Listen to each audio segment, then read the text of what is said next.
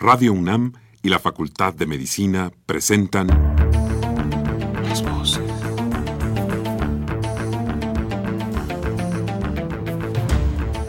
Voces.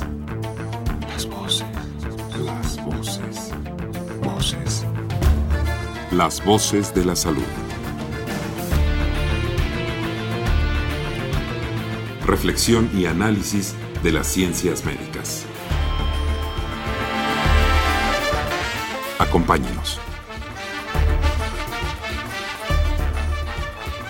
Muy buenas tardes, mis queridos radioescuchas. La Facultad de Medicina de la Universidad Nacional Autónoma de México y Radio UNAM tienen el agrado de invitarlos a que nos acompañen en este subprograma Las Voces de la Salud.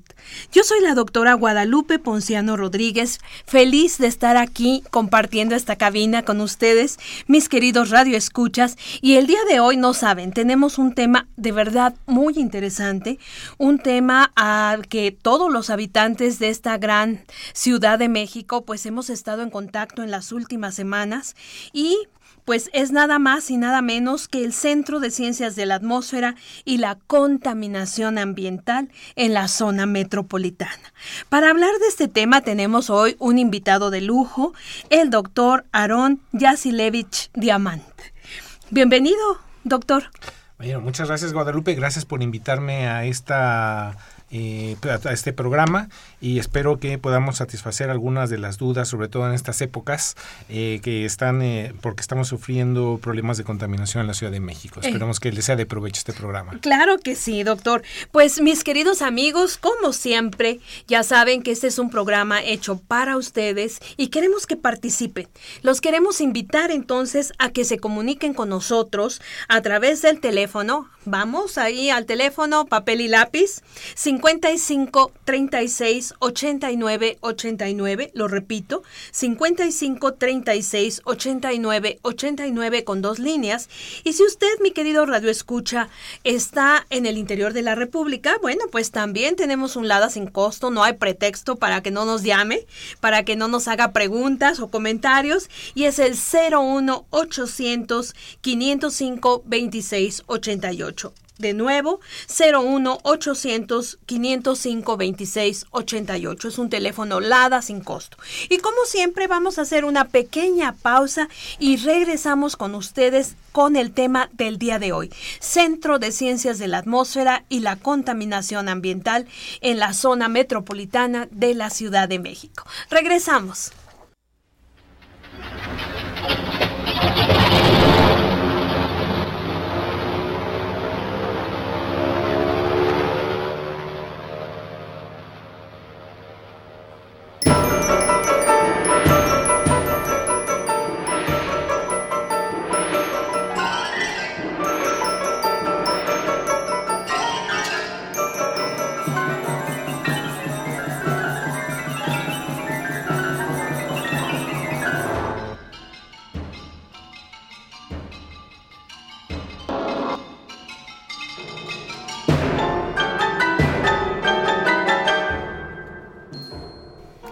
Estamos de nuevo, mis queridos radioescuchas, en este subprograma Las Voces de la Salud. El tema de hoy, Centro de Ciencias de la Atmósfera y la Contaminación Ambiental en la zona metropolitana de la Ciudad de México. Nuestro invitado, el doctor Aarón Yasilevich Diamant. Bueno, y como siempre, mis queridos amigos, antes de empezar, vamos a leer el currículum del doctor para que ustedes sepan, pues bueno, cuál es la formación académica.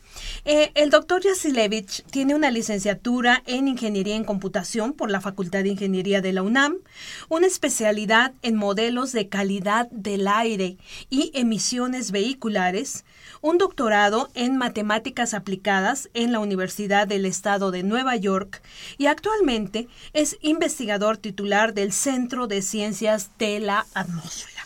Y bueno, ¿por qué estamos relacionando Aarón, esta cuestión entre el Centro de Ciencias de la Atmósfera y pues lo que hemos vivido en estas últimas semanas, que son niveles muy altos de contaminación atmosférica. Tan altos que, bueno, tuvimos varias contingencias, tuvimos un doble Hoy no circula y bueno, ahora estamos continuando, ¿no? Con este programa de Hoy no circula. Y bueno, creo que todos nosotros, los habitantes de la zona metropolitana de la Ciudad de México, pues vimos estos cielos eh, tremendamente grises, amarillentos, ¿no? Con mucha contaminación. Y bueno, Aarón, esto de verdad nos produjo una preocupación real. Somos habitantes de esta ciudad y bueno, aquí creo que el Centro de, la de Ciencias de la Atmósfera está jugando un papel muy importante, ¿no? Eh, en determinar todo esto, ¿no? y en contribuir a entender mejor qué está pasando con la atmósfera de nuestra querida ciudad. ¿Qué es el Centro de Ciencias de la Atmósfera de la UNAM, Aaron? Bueno, el Centro de Ciencias de la Atmósfera de la UNAM fue creado en 1977 eh, por el doctor Julián Ardem, que es eh, investigador emérito, eh, fallecido hace algunos meses atrás.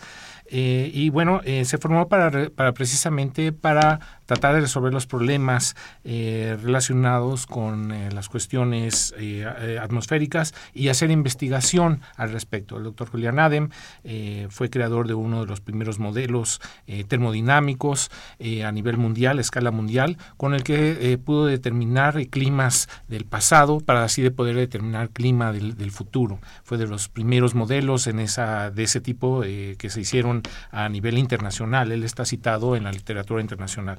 Y bueno, eh, gracias a parte de sus esfuerzos y a su currículum, eh, a su peso académico, bueno, se fundó el Centro de Ciencias de la Atmósfera. Esto ocurría el año de 1977. Eh, actualmente el centro eh, cuenta con dos departamentos eh, muy grandes, que es el departamento de ambiental y el departamento de atmosféricos. El Departamento de, eh, Cuestiones Ambientales cuenta con muchos departamentos, con especialistas eh, eh, de, muy alto nivel en las áreas de aerobiología, que es un área, yo diría, relativamente nueva, es decir, estamos en el, en el estado de la ciencia, aerobiología es una de ellas. tenemos un departamento de aerosoles que se dedican a los aerosoles, cómo son formados, cuál es su metamorfosis, cuando va siguiendo, cuando está eh, puesto en la atmósfera, de qué están compuestos.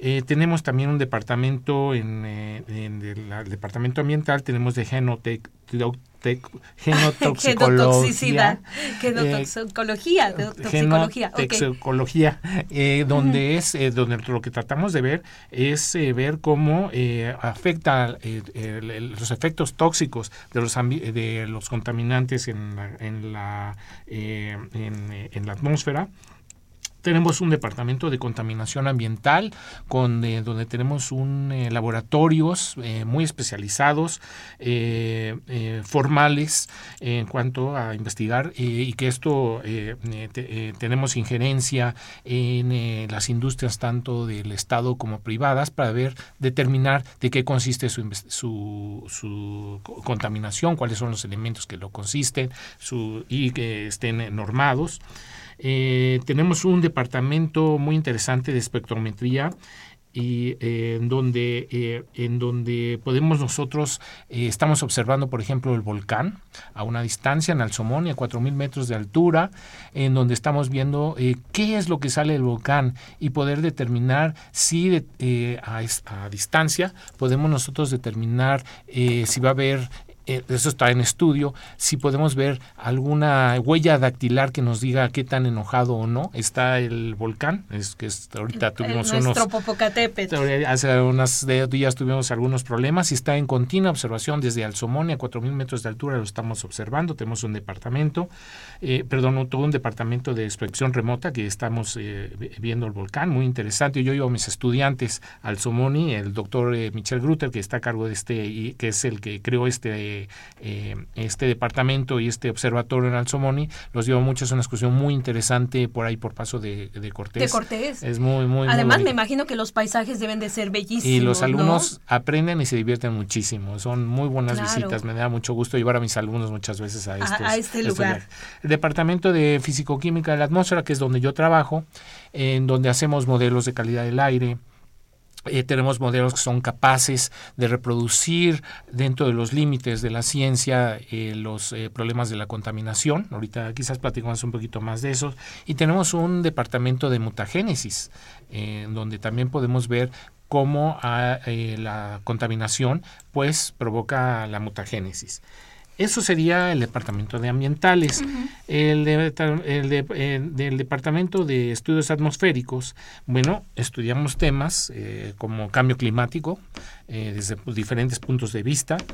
Eh, vimos, tenemos un departamento de física de nubes, un departamento de hidrología, un departamento de meteorología tropical, eh, tenemos eh, un departamento también de modelaciones matemáticas, una eh, sección de, de, modelación de matemáticas de, la, de la, meteorología. tenemos un departamento, una sección también de modelos climáticos y tenemos también un departamento de interacción océano-atmósfera. Es decir, es muy diverso nuestro centro. Eh, em, eh, los eh, los investigadores de, de, nuestro centro atacan muchos problemas muy importantes para la ciudad, en mi caso, pero también a nivel del país. Eh, sí, bueno, ahorita con lo que nos acabas de decir nos damos cuenta que realmente se aborda la cuestión atmosférica y climatológica, por supuesto, desde muy diversos eh, puntos de vista. Y bueno, por la naturaleza de nuestro programa, Aaron, a mí me gustaría, yo fui anotando algunas cosas que me gustaría retomar contigo. Y una de estas cosas es lo que tú mencionabas sobre los efectos tóxicos, ¿no? Que puede tener algunos de los componentes de la atmósfera sobre las salud del ser humano, que ustedes están teniendo ahí un papel muy importante en el monitoreo precisamente, eh, de acuerdo a lo que nos dijiste, efectos a nivel genético, por ejemplo, ¿no? De, de estos contaminantes y la importancia. Quisiera retomar un poco la importancia que puede tener la atmósfera, ¿no? Para una población como nosotros que vivimos en la en la Ciudad de México y que bueno, que de otra forma con la gran toxicidad que en ocasiones puede llegar a tener, vamos a tener una serie de efectos a la salud, ¿no? Que son eh, realmente muy importantes y que ahora lo hemos estado viviendo, ¿no? Hemos estado viviendo todo esto con eh, la contaminación atmosférica, los índices tan altos de contaminación atmosférica que hay, ¿no? Bueno, tú mencionabas también el volcán. El volcán, coincidentemente con toda esta problemática que hemos tenido de contaminación atmosférica, pues también se le ha ocurrido hacer varias erupciones importantes. ¿Qué tanto pueden eh, contribuir las emisiones del, del volcán a la contaminación atmosférica, sobre todo cuando los vientos, ¿no? Nos traen, eh, yo vi algunas imágenes, por ejemplo, de Puebla o Tlaxcala, que bueno, la cantidad de partículas era verdaderamente impresionante y además estas partículas, como se ha demostrado en otras erupciones, ¿no? En el volcán Santa Elena, por ejemplo, ¿no? En Estados Unidos, que se vio que, bueno, la cantidad de afecciones respiratorias que puede tener la población es importantísima. ¿Qué tanto nos afecta a nuestro Popocatépetl? Como tú decías, ¿qué tan contento, enojado está, pues aquí ha estado enojado. ¿Qué tanto nos afectaron? Este, bueno, espero que no esté tan enojado como el Santa Elena, porque entonces sí, estaremos metidos en gravísimos problemas. Eh, bueno, eh, Está el, en eh, geofísica, tenemos todo un departamento, en, en, el Instituto de Geofísica tenemos todo un departamento de vulcanología con el que nosotros trabajamos. Eh, nosotros, si eh, se me había olvidado decirle a los radioescuchas que pueden ir a nuestra página del centro, vayan a los buscadores, eh, simplemente en cualquier buscador pongan Centro de Ciencias de la Atmósfera UNAM y van a entrar a nuestra página donde pueden encontrar cosas muy interesantes. Entre de ellos van a ver que eh, tenemos en beta, en, un modelo que eh, sirve nada más para eh, cuestiones demostrativas, pero que en un momento dado se puede volver operativo. Estamos precisamente trabajando con el sector federal al respecto para ver a dónde viaja la pluma y poder predecir, este, alertar, por ejemplo, a la aviación. Eh, todo eso. Estamos, eh, eso estamos trabajando mancomunadamente con el, Departamento de Volcanología en el Instituto de Geofísica del UNAM. ahí pueden ustedes entrar a nuestra página y pueden ver un modelo eh, demostrativo de lo que se puede hacer. La pregunta que usted hace, que haces Guadalupe, acerca de si afecta o no la calidad del aire de la Ciudad de México, había gente que decía que no, que estaba relativamente alto. Eh, con los modelos que nosotros tenemos, que es con los que, podemos nosotros reproducir la situación de los modelos fotoquímicos del centro de México, podemos ver que es posible que en algunas ocasiones una bocanada, sobre todo de dióxido de azufre, este es un trabajo de, que realiza eh, mi compañero eh, Agustín García, puede darse caso que afecte a la calidad del aire podemos hacer poco al respecto, solamente podemos nosotros alertar a la población, pero se puede dar el caso que, eh, eh, eh, o, que se haya dado el caso de que bocanadas de SO2, de dióxido de azufre, que es un tóxico, que es un contaminante criterio, pueda entrar a la ciudad y lo, y lo, y lo esté afectando. Eh, también eh, con estos eh, modelos que estamos haciendo podamos nosotros ver a dónde hay la mayor deposición, depositación de, de material particulado que sale del, del volcán y poder alertar a la aviación y a la población. Es decir, tenemos modelos activos, eh, tenemos ahorita a nivel demostrativo, pero que en un momento dado eh, tenemos ya la posibilidad, en cuanto se tengan más recursos, en cuanto haya eh, una determinación por parte del gobierno federal, podríamos tener un sistema operativo al respecto.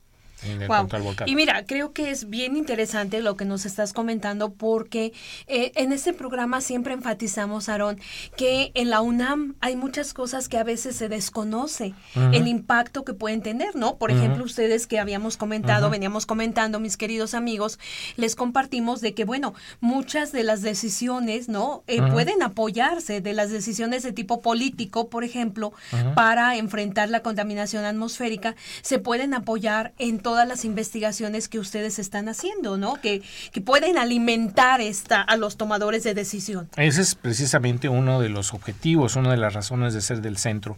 Y bueno, en eh, épocas eh, recientes, con la crisis que hemos tenido de calidad del aire, sí ha habido una aproximación con eh, autoridades, tomadores de decisión del Distrito Federal, la maestra Tania Müller, y también ha habido aproximación con a nivel Semarnat, con el, eh, el, eh, a nivel Semarnat y eh, han, estado atentos a nuestra a, a nuestra puntos pues de vista. A, los conocimientos que ustedes están generando. Este, en este contexto, Aaron, creo que sería interesante platicarle a nuestros radioescuchas sobre el programa de pronóstico de las condiciones meteorológicas y de calidad del aire que tienen ustedes, porque como su nombre lo dice, nos ayuda a entender qué va a pasar. ¿No? ¿Qué va a pasar? Y bueno, también ustedes tienen una estación de monitoreo en ciencias de la atmósfera. A ver, vamos por partes. Eh, lo del pronóstico a mí me parece que es muy importante reforzarlo. Eh, tenemos la, eh, ya tenemos la infraestructura para hacerlo. En la UNAM y en, el, en, el, en, en SEDEMA, la Secretaría de Medio Ambiente del Distrito Federal, existe ya la infraestructura en donde en vez de declarar una emergencia cuando ya sucedió el problema y ya es posiblemente sea tarde, podríamos declarar una emergencia ambiental antes, de que sucediera, y así aminorar cuando suceda o evitarla. Esa es una cosa en donde el Centro de Ciencias de la Atmósfera ha trabajado y ya se cuenta con la infraestructura. Valdría la pena reforzar esfuerzos en este sentido. Okay. En la otra, la otra cosa que, ah, si tenemos una estación, ajá, de, si tienen una estación de monitoreo. La red de monitoreo ambiental del sitio federal, eh, así como hay cosas buenas que hacen el gobierno y hay cosas malas que hace el gobierno, bueno, también hay que señalar las cosas buenas. claro. En el Distrito Federal tenemos una magnífica red de monitoreo ambiental, una de las mejores a nivel mundial, yo diría, y la mejor yo diría que sin lugar a dudas, eh, sin lugar a duda, quizás con, con eh, tendríamos que incluir también a Santiago de Chile, pero contamos con una magnífica red de monitoreo ambiental. De hecho, yo corro cuando puedo tres o cuatro veces a la semana.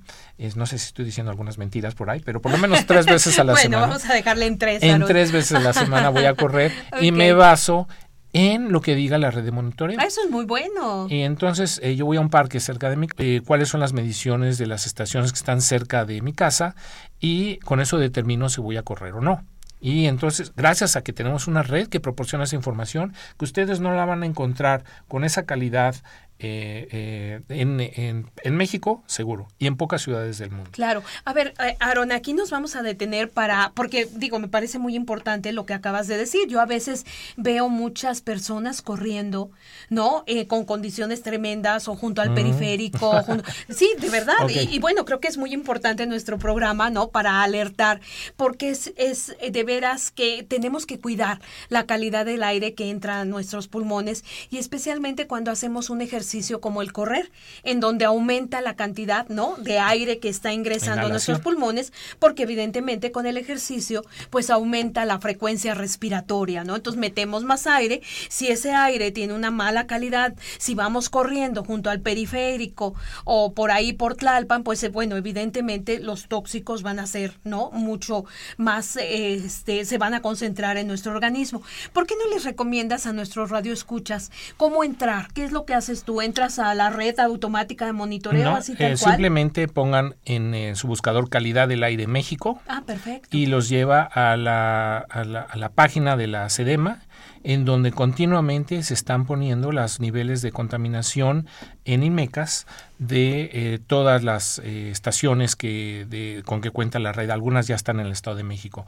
En el Centro de Ciencias de la Atmósfera y en la UAM, Ixtapalapa, se tienen eh, montadas dentro de su campus parte, eh, eh, estaciones de esta red, eh, con las que ellos pueden comparar con nuestras mediciones y nosotros podemos comparar con sus mediciones. Es un intercambio, positivo de, información. Aunque bueno, entonces buscas ahí las estaciones cercanas a tu domicilio y ya puedes ver qué tan, qué tan mala o qué tan buena no es la calidad y ya sales. bueno, creo que es un excelente consejo. Nunca vayan a correr, sobre todo donde hay transporte diésel correr al lado donde hay transporte diésel es eh, y no vayan a correr cuando ahí eh, está arriba de los 100 mecas Yo, yo generalmente arriba de los 90 mecas me empiezo a cuidar, eh, pero no vayan a correr cuando está arriba de los 90 mecas en, si está esta medición cerca de su casa, porque es contraproducente. Es decir, la, la, uno de los efectos que tiene, por ejemplo, el ozono es que es un oxidante y, en, por decirlo de una manera, envejece prematuramente nuestro pulmón y eh, oxida las células, por, así decirlo, y lo envejece prematuramente y perdemos capacidad respiratoria. Ha habido estudios en México en donde se ha demostrado, por ejemplo, en niños que su capacidad respiratoria es disminuida por la contaminación en la Ciudad de México. La buena noticia es que se puede recuperar hasta cierto punto esta pérdida. ¿okay? Así es que eh, si juegan fútbol, pues háganlo cuando no están los inmecas este, bajos. Eh, Digo, alto, eh, Cuando están los imejas bajos, no eh, jueguen fútbol. Y cuando están altos, no lo vayan a hacer. Claro. Eh, procuren hacer. Por lo que, tú, lo que tú dices, la frecuencia respiratoria aumenta y estamos metiendo más contaminantes, más flujo a nuestros pulmones. Exacto. Aaron, aquí me quiero detener. has mencionado varias veces esta cuestión de los IMECAS. Es un índice, ¿no? este, de la calidad del aire.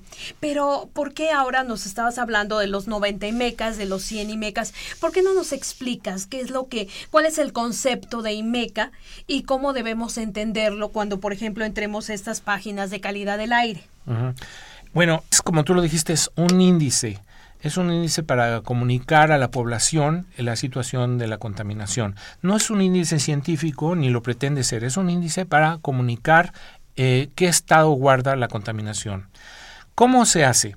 Bueno, Número uno, se tiene información sobre los diferentes gases eh, contaminantes criterio, que por ejemplo entre ellos tenemos el ozono, el material particulado, los óxidos de nitrógeno y algunos más. Se, se determina cuándo, según la literatura, según estudios toxicológicos, se determina cuándo empiezan a causar efectos negativos en salud.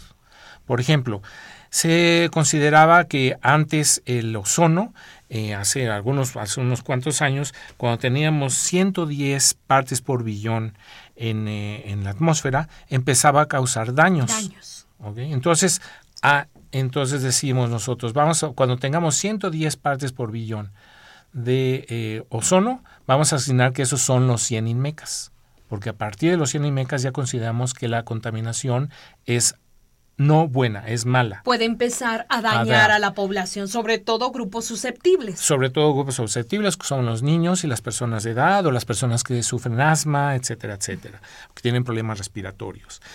Eh, después se encuentra en la literatura que ya no son, eh, con más estudios, que ya no son 110 partes por billón, ya se encuentra que son 90. Entonces ahora los 100 mecas se van a, poner cuando, sea, cuando, sea 90. Actualmente en Estados Unidos se ha reducido aún más eh, las nuevas normas en Estados Unidos federales de, de, la EPA, la eh, de Protección Ambiental de Estados Unidos, ambiental de Estados Unidos, se ha determinado que ya deben de andar por los 80 partes por billón. O sea, la tendencia es a la reducción. más estricta. Claro, un poco para proteger, me imagino, a una mayor cantidad de, población. Y esas, esa tendencia hemos estado siguiendo en la Ciudad de México. En parte porque hemos podido reducir, este, por ejemplo, las fases de contingencia y precontingencia, en parte porque ha disminuido la contaminación. Por ejemplo, la contaminación a principios de los años 90 en ozono. Este, yo me acuerdo de haber estado en la UNAM, en el campus donde yo trabajaba, eh, hasta 380 IMECAS, que no, no sé... Que teóricamente se permitía, ¿no? Como eh, seguro. Casi, casi si llegamos 20 ppbs más, este, ya hubieras, hubiéramos tenido que abandonar la ciudad. Suerte no sucedió. esa ciudad hubiera sido buena, pero no, no sucedió. ¿okay? Eh, es decir, este, eh, y esos niveles de contaminación, afortunadamente, ya no los tenemos. Sin embargo, tenemos, como mencionabas Guadalupe hace algunas semanas, pues tuvimos contingencias ambientales, pero de ninguna manera porque llegamos a los, a los niveles que teníamos en los años 90 que sí hemos logrado reducir. Ah, perfecto. Nos hablabas de los contaminantes criterio, ¿no? El ozono, las partículas, los óxidos de nitrógeno, el dióxido de azufre, etcétera. Pero aquí tenemos un, un contaminante interesante que es el carbono negro. ¿Cómo se genera este, este contaminante? ¿Se está midiendo, Aarón, este mm, contaminante? Porque los criterios se tienen que estar monitoreando, ¿no? Para ver qué ocurre. Y bueno, ya nos hablabas del ozono, que es uno de los principales contaminantes. Si quieres, ahora los retomamos, ¿no? El ozono, porque bueno, es eh, el que más dolores de cabeza Causa. nos da. Claro, eh, partículas también habría que ver, porque partículas, sobre todo menores de, de 10 micras o de 2.5 micras en términos de salud, son sumamente dañinas, no solamente al pulmón, sino también cardiovascularmente hablando, ¿no? Correcto. Pero bueno, este carbono negro, ¿qué, qué, qué tiene, qué, por qué es interesante ahora en la atmósfera? Bueno, ¿qué son contaminantes criterios? Número uno son eh, contaminantes que eh, recurren, que se presentan eh, con mucha frecuencia en ciudades, pero además son los que podemos medir, ¿ok? Como son óxidos de nitrógeno que tú mencionabas. Eh, hay otros que son tóxicos, que son difíciles de medir, que no se pueden poner en una estación, que son altamente especializados. Bueno, la cosa buena es que si tenemos eh, baja contaminación en material particulado, podemos pensar que tenemos baja contaminación por carbono negro, porque el carbono negro está contenido en, sobre todo en partículas PM2.5. PM2.5 significa partículas cuyo diámetro aerodinámico equivalente es menor a 2.5 micras, para ser técnicos. Entonces, no se miden directamente porque es, muy costoso. Eh, son aparatos sumamente especializados los que se necesitan para, eh, que los tenemos en el centro, por cierto, en diferentes formas, eh, pero son muy costosos de medir como para poder en una red y de medir y de mantener. posiblemente esto cambie. Por ejemplo, en los años 90 se medía PM10 no se medía PM2.5. Ahora, ya, la red se mede. Entonces, quizás en el futuro sí se, logremos especializarnos. El, carbono negro, bueno, es carbón. Eh, ustedes van a su tabla de elementos químicos, tiene peso molecular 12, eh, eh, peso atómico 12, etcétera, etcétera, ¿no? Es, y, pero cuando es, es emitido básicamente por la combustión, combustión de, de fósiles, de, gasolinas, diésel, sobre todo, biodiesel también puede ser, y bueno, ustedes, eh, que sale de, y también puede ser por quemas de biomasa, eh, este carbono negro. Y eh, el carbono negro número uno es cancerígeno. La buena noticia es que dura poco, tiene una vida muy corta. es eh, depositado eh, húmeda, en forma húmeda o en forma seca por la misma atmósfera y está, vive en la atmósfera durante eh, una etapa reducida de, de, vida, ¿no? Tiene una vida relativamente reducida. Y qué bueno, porque es carcinógeno, ¿no? Entonces, eh, ¿qué te parece, Aarón? Mira, está muy interesante todo esto de los contaminantes, pero como siempre, mis queridos amigos, vamos a hacer una pequeña pausa y regresamos con ustedes para retomar este tema de contaminación atmosférica. En un momentito estamos de nuevo con ustedes.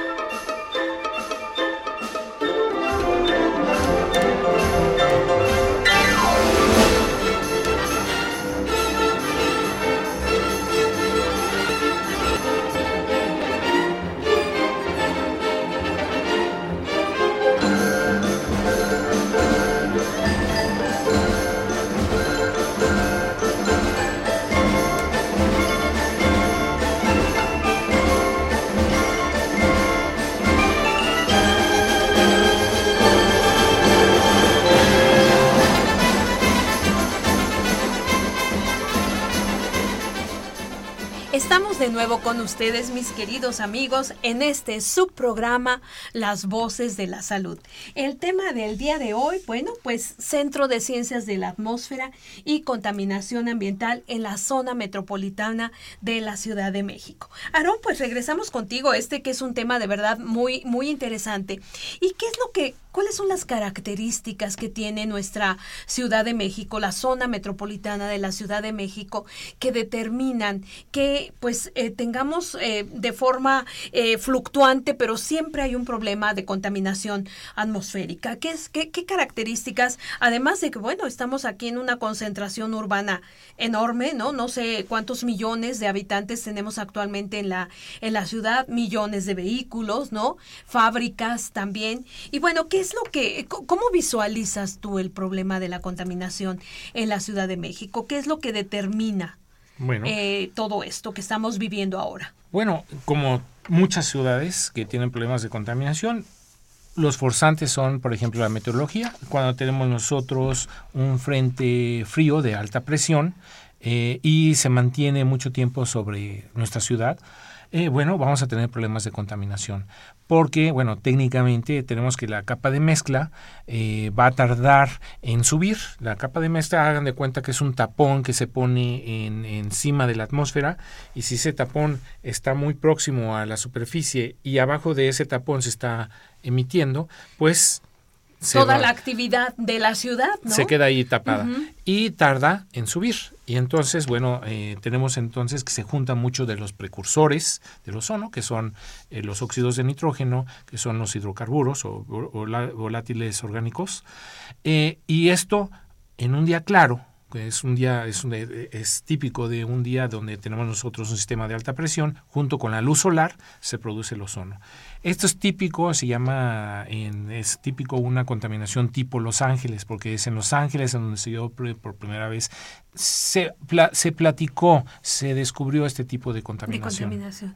Muy oxidante, lo que decías, ¿no? Altamente oxidante. Afecta a los cultivos, afecta a la productividad. En, en, en Los Ángeles eh, em, eh, se determinó que eh, un daño muy importante a la producción, sobre todo de naranjas, de cítricos que había cerca de Los Ángeles, por la contaminación de Los Ángeles. Aparte, por supuesto, de los daños en salud y entonces eh, por las pérdidas económicas y por los daños en salud se, eh, se hizo muchos estudios muy eh, fundamentales y nuevos con respecto a este tipo. Entonces en la Ciudad de México tenemos fundamentalmente el problema de una contaminación tipo Los Ángeles y por supuesto la altura de la Ciudad de México determina que algunos de los procesos de combustión no sean tan eficientes. Eh, y Tenemos en general menos oxígeno que, por ejemplo, si estuviéramos a nivel del mar. Por ejemplo, ¿no? Entonces, este, bueno, hay una mayor cantidad, ¿no? De, de, de, tóxicos en, la atmósfera. En parte es porque estamos más altos, recibimos también mayor radiación, mayor radiación solar. Mayor, radiación solar también, eh, también es importante. Que ahora ha sido otro problema, ¿verdad, Aaron? Ah, también la, cantidad de luz ultravioleta que estamos recibiendo y que, bueno, tenemos que usar algún tipo de bloqueador, ¿no? Como protección a la, a la piel. A la piel. Bueno, pues eso también eh, aumenta eh, la, las, las, reacciones, la velocidad con que se llevan a cabo, la reactividad que hacen, que, que producen el ozono. Eh, entonces esto es típico de, la, eh, típico de la Ciudad de México y además, pues como tú decías, tenemos aproximadamente, yo creo que en el Valle, tenemos aproximadamente unos veintitantos, 21 millones de habitantes, tenemos más de 5 millones de vehículos registrados, no sé qué tanto circulen, pero sí tenemos 5 millones de vehículos registrados y bueno, pues es eh, la razón por la que tenemos estos problemas, como muchas ciudades también del mundo. ¿no?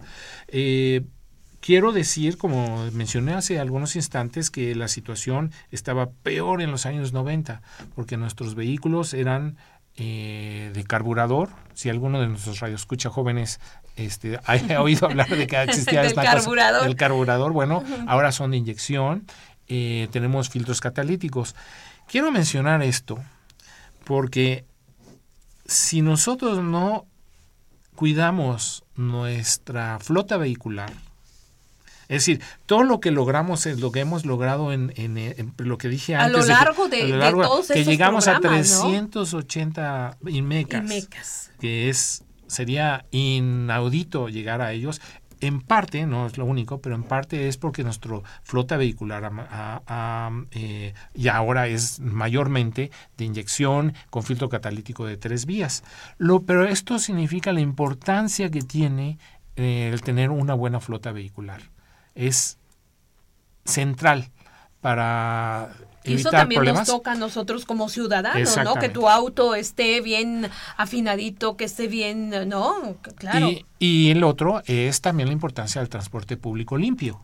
¿ok? Es decir, eh, quiero eh, señalar eso muy, muy en forma muy importante, ¿ok? Que tenemos un papel eh, tanto nosotros como los tomadores de decisión en que por un lado tenemos que tener una flota de vehicular en muy buen estado y por otro lado tenemos que eh, ampliar las posibilidades de transporte público integrado con o las otras entidades, por ejemplo, Estado de México eh, eh, y Estado de Pachuca y Estado de Morelos. Claro, que ya están en contacto prácticamente, ¿no? Con la zona metropolitana, ya es la megalópolis. La megalópolis. Y fíjate, bueno, eh, miraron aquí nos habla una de nuestras radioescuchas, Fabiola Sánchez, y creo que esto queda muy bien con lo que estamos platicando, porque ella nos pide que si pudieras hablar un poquito más con respecto a la calidad de las gasolinas, ahorita que estamos hablando del transporte público, ¿no?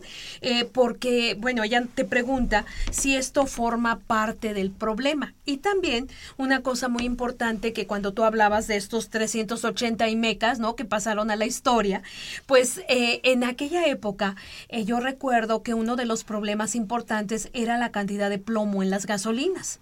¿No? Ahora, como tú dices, se ha reducido la cantidad, pero Fabiola nos pregunta, bueno, te pregunta si actualmente se están midiendo las cantidades o los índices de plomo en la atmósfera. En, sí, es inclusive uno de los eh, contaminantes criterio, pero están muy bajos los niveles. Precisamente, vamos por partes. Número uno, las gasolinas que tenemos en la Ciudad de México deben de ser de muy alta calidad. deben de tener muy poca cantidad de azufre, porque si no, no podrían funcionar los filtros catalíticos y los sistemas de inyección. Y mucha de esa gasolina es importada eh, y es de muy alta calidad. Porque yo creo que va a llegar un momento en que va a ser difícil conseguir gasolinas que no sean de alta calidad, porque es la que se produce, son las normadas, etcétera, etcétera. Entonces, eh, tenemos eh, gasolinas y diésel en la Ciudad de México de alta calidad. Nos, y esto también debe ser cierto en los otros centros urbanos de, importantes del país, como Guadalajara, Monterrey. Entonces, las gasolinas, me atrevo a decir que son de alta calidad, en, eh, por lo menos en los centros importantes urbanos. Con respecto al plomo, bueno, en eh, los filtros catalíticos eh, no pueden funcionar si la gasolina tiene plomo. Entonces, además... ¿Qué es lo que, ocurre, Aaron? ¿Se, tapan, se, este, los, los, la, la, malla en donde están contenidos el platino, el rodio, etcétera, etcétera, deja, de, deja de funcionar, deja de interactuar con el flujo.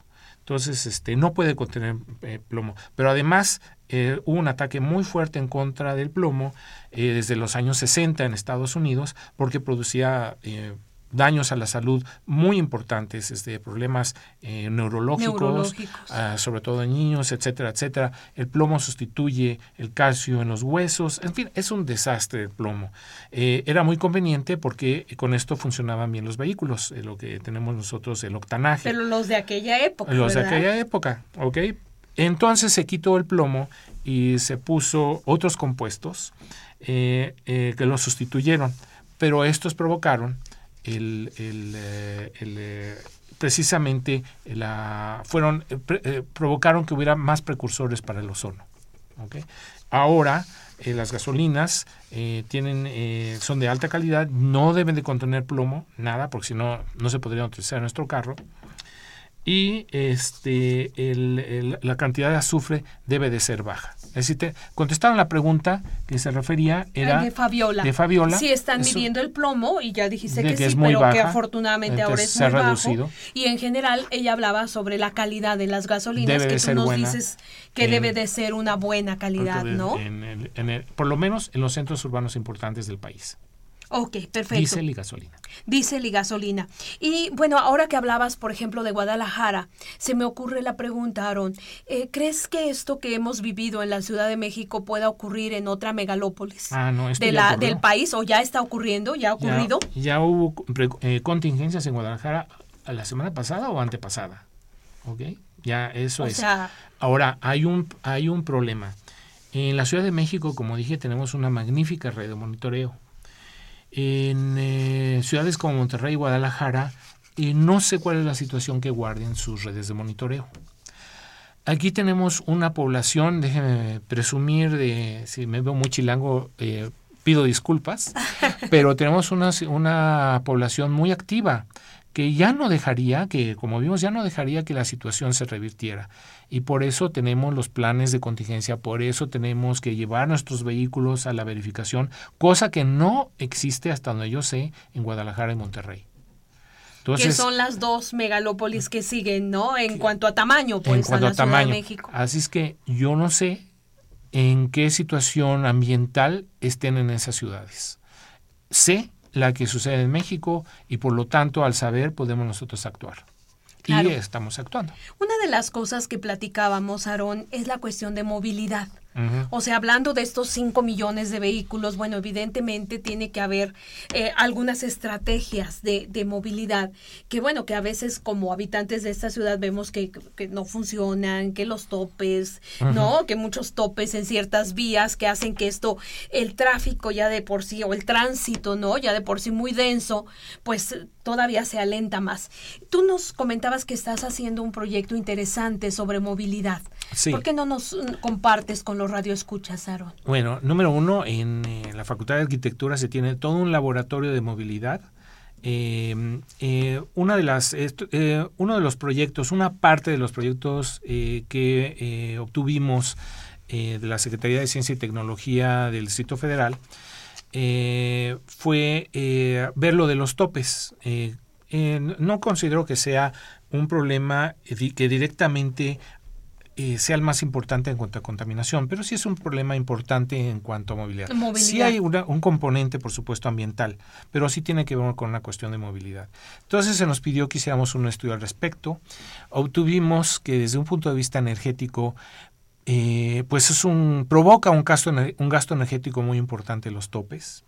Eh, si ustedes ven en una calle donde hay un flujo, donde pasan miles de vehículos por hora y hay un tope, bueno, aproximadamente usted cuando pasa sobre un tope, amigo Radio Escucha, se gasta el hecho de parar y volver, a, arrancar, Son 10 mililitros de gasolina.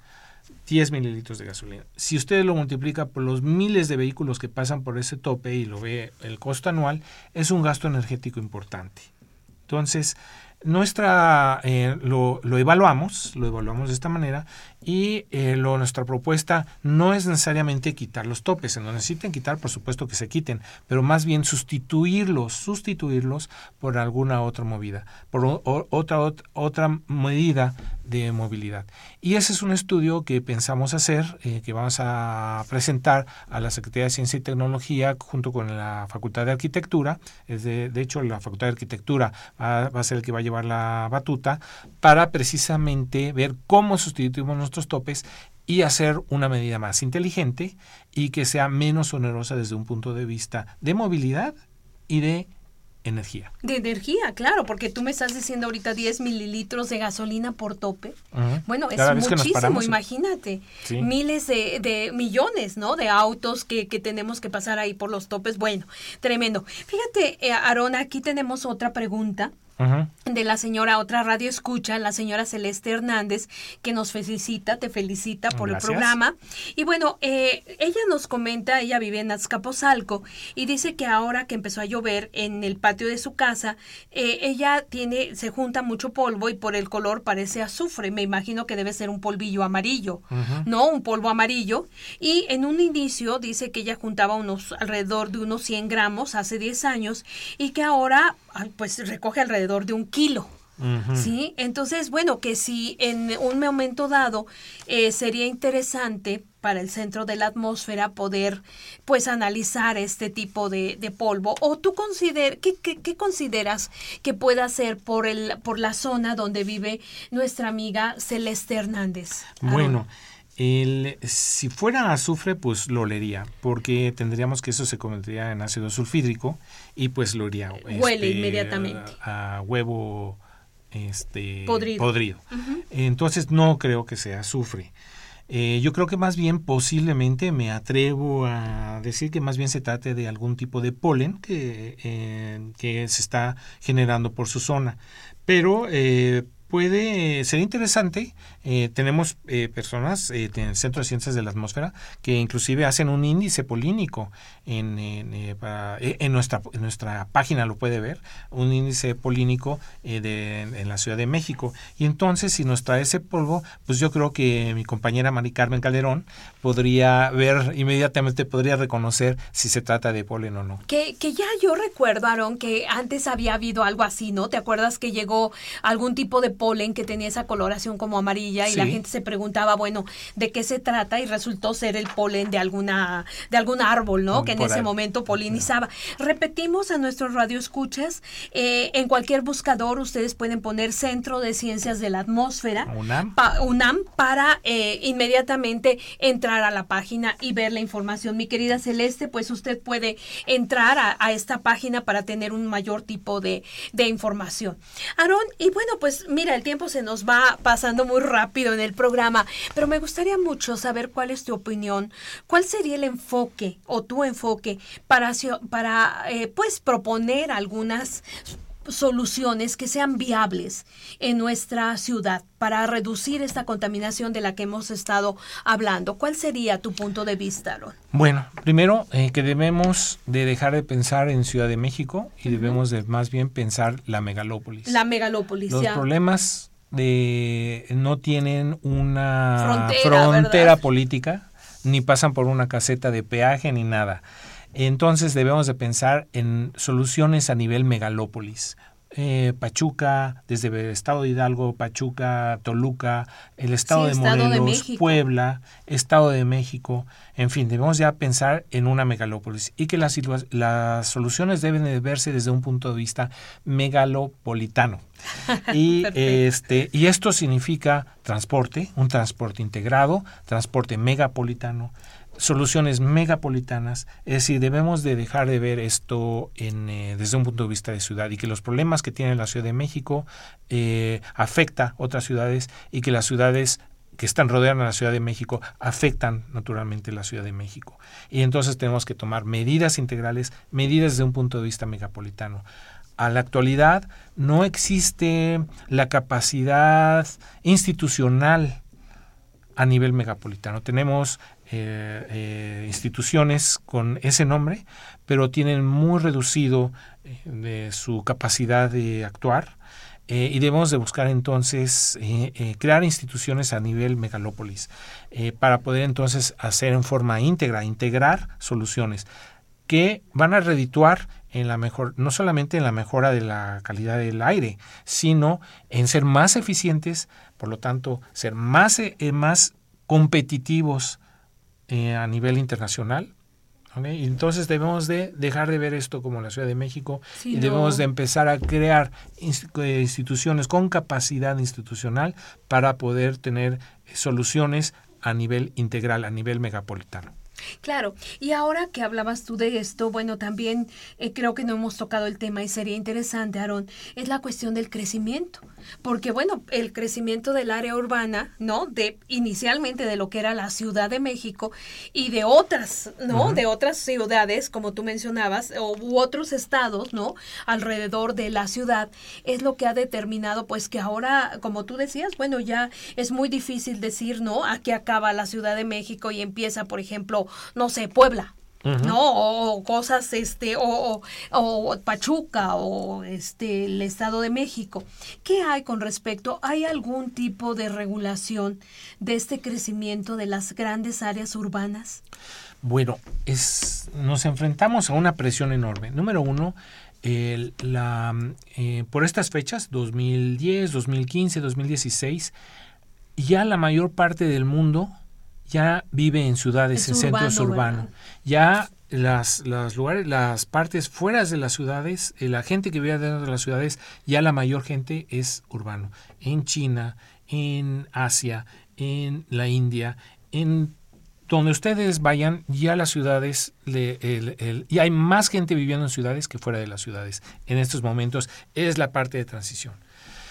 Bueno, está la ciencia, está la tecnología, está la planeación eh, para poder eh, confrontar esta manera de la manera más inteligente. Me atrevo a pensar este, agricultura urbana, agricultura periurbana, eh, el poder tener, em, orientar nuestra industria a más a industria de servicios o de alta tecnología, que a la... Otras fuentes de energía podría ser también. Absolutamente. Totalmente, ¿no?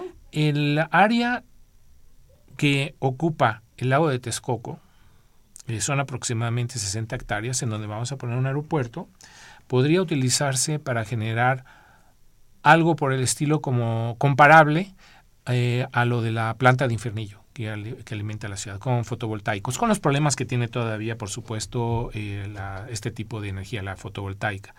Pero aprovechar esas oportunidades, no desaprovecharlas. Es decir, hay eh, ciertas eh, cuestiones de la tecnología de moderna que pueden hacer que nuestras, nuestras megalópolis sean viables. Yo no lo veo, no me asusto, al revés, lo veo como una oportunidad.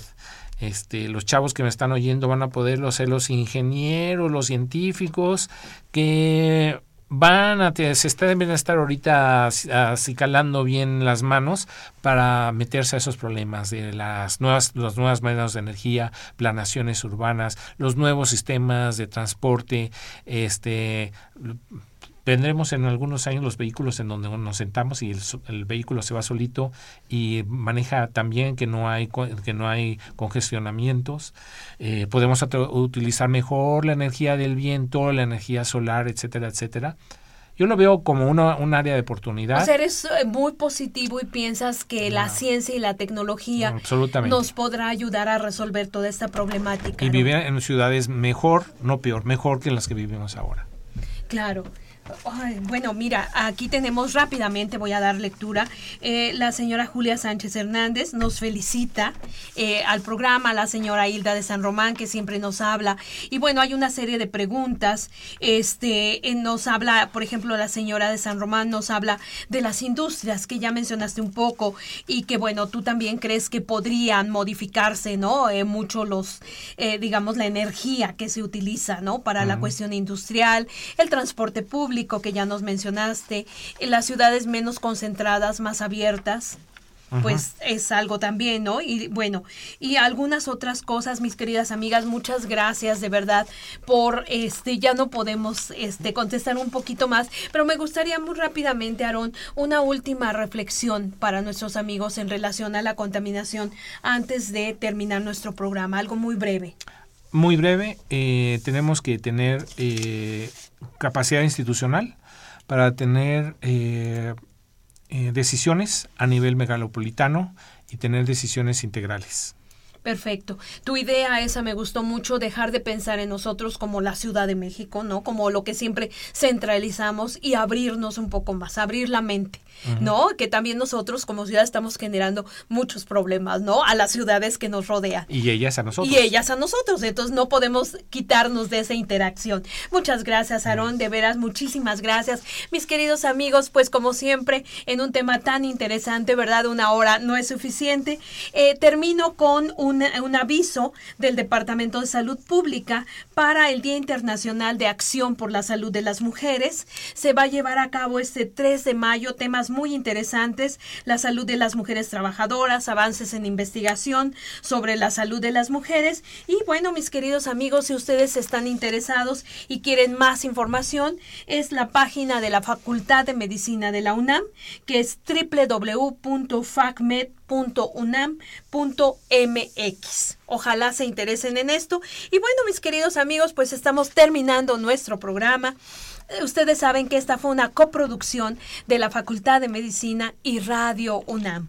A nombre del doctor Germán Fajardo Dolci, director de la Facultad de Medicina, y de quienes hacemos posible este programa en la producción y realización la licenciada Leonora González Cueto Bencomo, la licenciada Erika Lamilla Santos, en los controles Socorro Montes y en la conducción el día de hoy la doctora Guadalupe Ponciano Rodríguez, les agradecemos como siempre el favor de su atención y les recordamos que tienen ustedes una cita aquí con nosotros en Radio UNAM todos los jueves a las 12 del día en este su programa Las Voces de la Salud.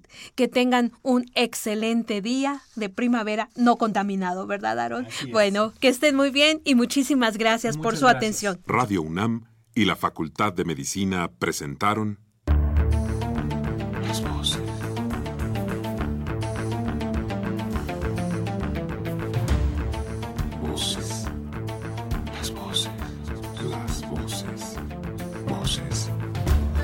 Las voces de la salud.